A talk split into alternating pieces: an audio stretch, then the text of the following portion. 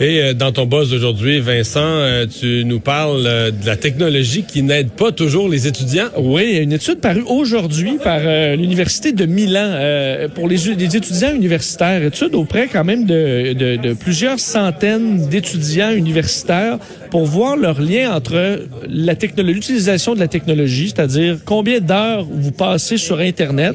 Alors, il y avait les plus de quatre plus de quatre heures et les par jour par jour et les entre une et trois heures. Alors, euh, on comprend qu'en bas d'une heure, les, les, étudiants universitaires, il n'y en, a pas. Il y en a pas. Là. Euh, et ce qu'on se rend compte, c'est que ceux qui sont un peu, on dirait, là, euh, carrément accros à Internet, quand tu passes plus de quatre heures par jour, beaucoup, ça commence à être pas mal. Euh, on associe directement ça, cette surutilisation d'Internet, à des problèmes au niveau des études, c'est-à-dire de l'anxiété à propos des tests, donc anxiété supplémentaire et un manque de motivation dans les Alors, ce qu'on explique, c'est que le lien est très visible, comme quoi il y a une, relation négative entre l'utilisation d'Internet à, à, outrance et la motivation aux études. Parce qu'entre autres, on semble que ce qui euh, pose problème dans le cerveau, c'est euh, la sensibilité à la récompense. C'est-à-dire qu'on est rendu, c'est un peu ce problème. Là. on, on, va toujours voir notre cellulaire pour une petite, ah, un petit courriel, un petit, une petite notification, parce qu'il y a toujours une récompense facile. Tandis que, euh, écoute, euh, réussir ton doctorat, là, ta récompense euh, est lointaine. Elle, est lointaine. Et à s'habituer constamment à de petites récompenses faciles, on devient un peu moins motivé à travailler longtemps avant d'avoir cette, cette dite récompense. Alors, ceux qui sont très sur Internet semblent avoir des problèmes avec leur, leur au niveau de la planification de leurs études. Euh, et, euh, et en plus, un des liens importants dans les études universitaires, semble-t-il, c'est de ne pas souffrir de solitude. Donc, ça prend un entourage. Il faut pouvoir parler, euh, verbaliser, rencontrer d'autres étudiants. Et les étudiants les plus seuls sont souvent ceux qu'on retrouve le plus sur Internet. Et ce lien-là est là aussi. Alors, euh, ça prendra des études de plus en disant évidemment l'utilisation de la technologie, c'est pratique, mais euh, à outrance, ça devient négatif à un certain point à l'université. Ouais, mais moi tu sais que l'ordinateur est arrivé, le traitement de texte là, oui. est arrivé, je devais être en des petits traitements de texte de base, mais je devais être en secondaire 3, mais 2 ou 3 là, 84, c'est années 3 3, 83 4. Et euh, donc, mon point, là, ce que je, je veux dire, c'est que ma mère avait une dactylo électrique. Là sais, avec une petite chose pour. Mais j'ai remis certains travaux d'école, mes premiers premiers travaux d'école, les petits travaux que dans ouais. le 1, c'est un travail d'une page, deux pages, mais un dactylo. Là.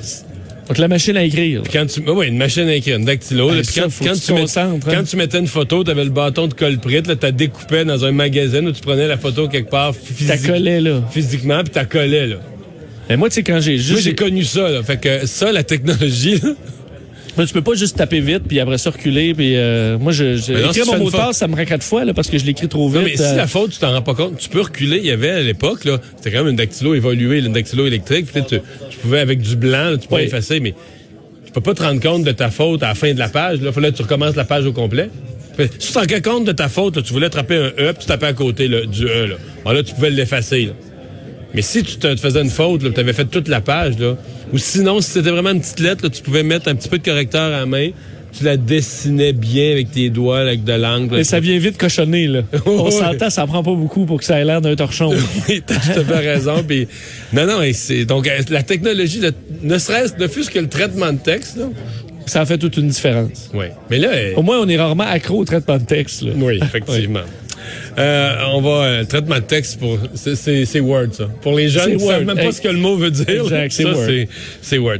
Euh, l'avantage principal d'avoir de l'argent, je pense qu'il y en a quelques-uns, mais quoi, tu t'es penché sur l'avantage ben, principal? Oui, parce qu'on dit l'argent euh, fait pas le bonheur, sauf que, puis sauf que euh, semble que ce soit ce soit quand même important, le sauf que selon une étude conjointe entre l'université Harvard aux États-Unis et le, le University College de Londres, ce qu'on se rend compte, Mario, c'est que les gens qui sont plus euh, en santé financière après 50 ans, euh, ils sont, euh, ils vont vivre à peu près 9 ans de plus en santé.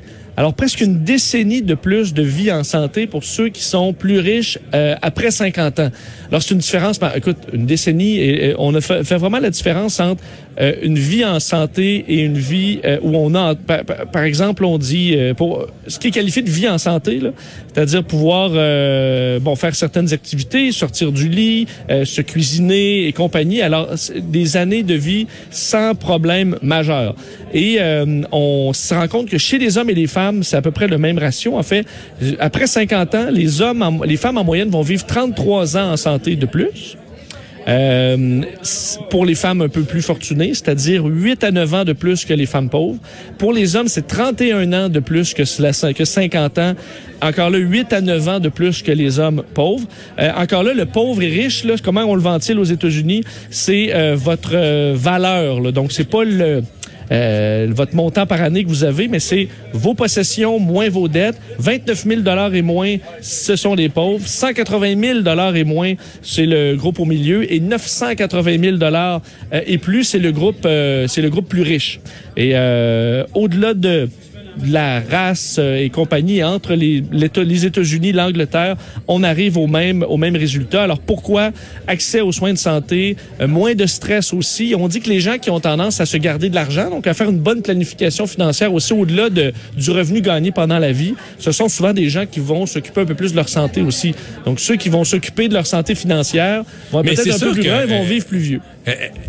Une des premières affaires pour des gens à plus faible revenu, c'est l'accès carrément.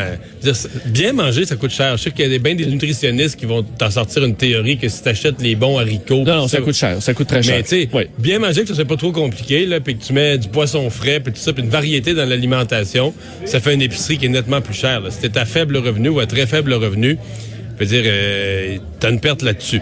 L'autre affaire, là, je veux pas faire... Mais, je suis toujours quand même surpris. Exemple, les, beaucoup des mauvaises habitudes pour la santé, la cigarette étant la première moi, je suis toujours frappé comment c'est des gens qui n'ont pas les moyens de fumer pour beaucoup qui fument. C'est vrai. C'est, ça, ça m'étonne toujours, là, tu sais, des, que des gens qui auraient les moyens financiers de fumer en proportion, finalement, fument, moins. Fument moins.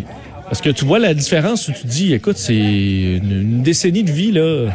C'est beaucoup. C'est énorme. C'est beaucoup. Alors, euh, voilà. C'est la raison de s'occuper de sa retraite euh, tranquillement et une personne sourde ah. qui poursuit Pornhub. Oui, c'est la nouvelle du jour, euh, disons, ah la nouvelle loufoque du jour, pas mal. Un homme de Brooklyn, Yaroslav Souris, qui poursuit le site Pornhub, le géant de la pornographie sur Internet, pour en raison de l'absence sur des millions de vidéos de la plateforme. Est-ce que c'est ce qui rend sourd?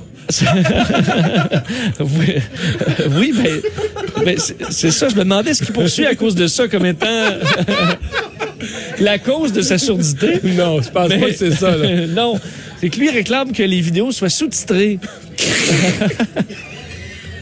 Et euh, il y a parce que les dialogues. oui, mais les, des fois pour bien comprendre un peu la prémisse, le contexte. oui, le, le, le, contexte.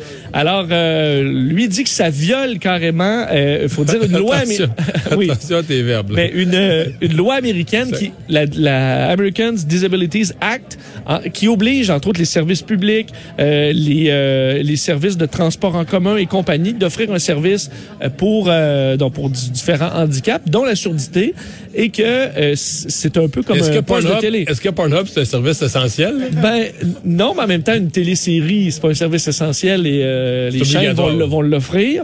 Euh, D'ailleurs, Pornhub a répondu en disant que euh, ben, ils ne répondraient pas sur ce cas particulier, mais qu'ils ont une section euh, sous-titré. Là. Alors, il y a vraiment une sélection de films que Ils ont une section où il y a peu de dialogue, où le son est secondaire. non, mais on a... en, plus, c'est que dans la poursuite, il, doit, il a dû nommer des films. qui, euh, selon lui, mériterait euh, une euh, bon sous-titrage. sous-titrage. Il y a entre autres ben, le Hot Step Aunt Babysit Disobedient Nephew. Alors une Traduit. la, la belle nous ça. La la chaude belle tante. Je pense qu'on dire, on dirait la belle tante chaude en français. La belle tante chaude garde son neveu désobéissant. Alors ça, c'est un film qui est pas sous-titré. Et euh, l'autre, c'est une Sexy Cop Gets Witness to Talk. Alors, euh, policier ou policière sexy qui euh, amène son témoin à parler. Alors, est-ce que j'ai l'impression que même avec le titre, Ah, ben on a quand même une bonne idée. Dans du- le cas du deuxième, là, un témoin qui parle, ben, ça, faut que tu comprennes le dialogue, sinon. Ben, tu vois, il n'a pas choisi sa liste pour rien.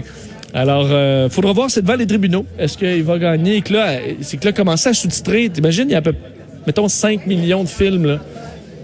Là, euh, commencer à sous-titrer ça au complet. euh, Je vois qu'il y a des systèmes automatiques qui pour le moi, il va y en avoir qui vont pouvoir se faire vite parce qu'il y a des onomatopées un peu, là. Oui. C'est sûr qu'il y a des bouts où tu peux aller, euh, tu peux avancer un petit peu plus rapidement. Juste des voyelles, un H à la fin, là. Oui, où tu mets comment, tu sais, du euh, grom- juste euh, murmure, du murmurage, là. Bon, alors, à suivre. Oh. Devant les tribunaux. C'est, c'est, brasse devant les tribunaux, là. Ah, écoute, on Un est- procès intéressant on, a- on aura tout vu. Et on a Master avec nous.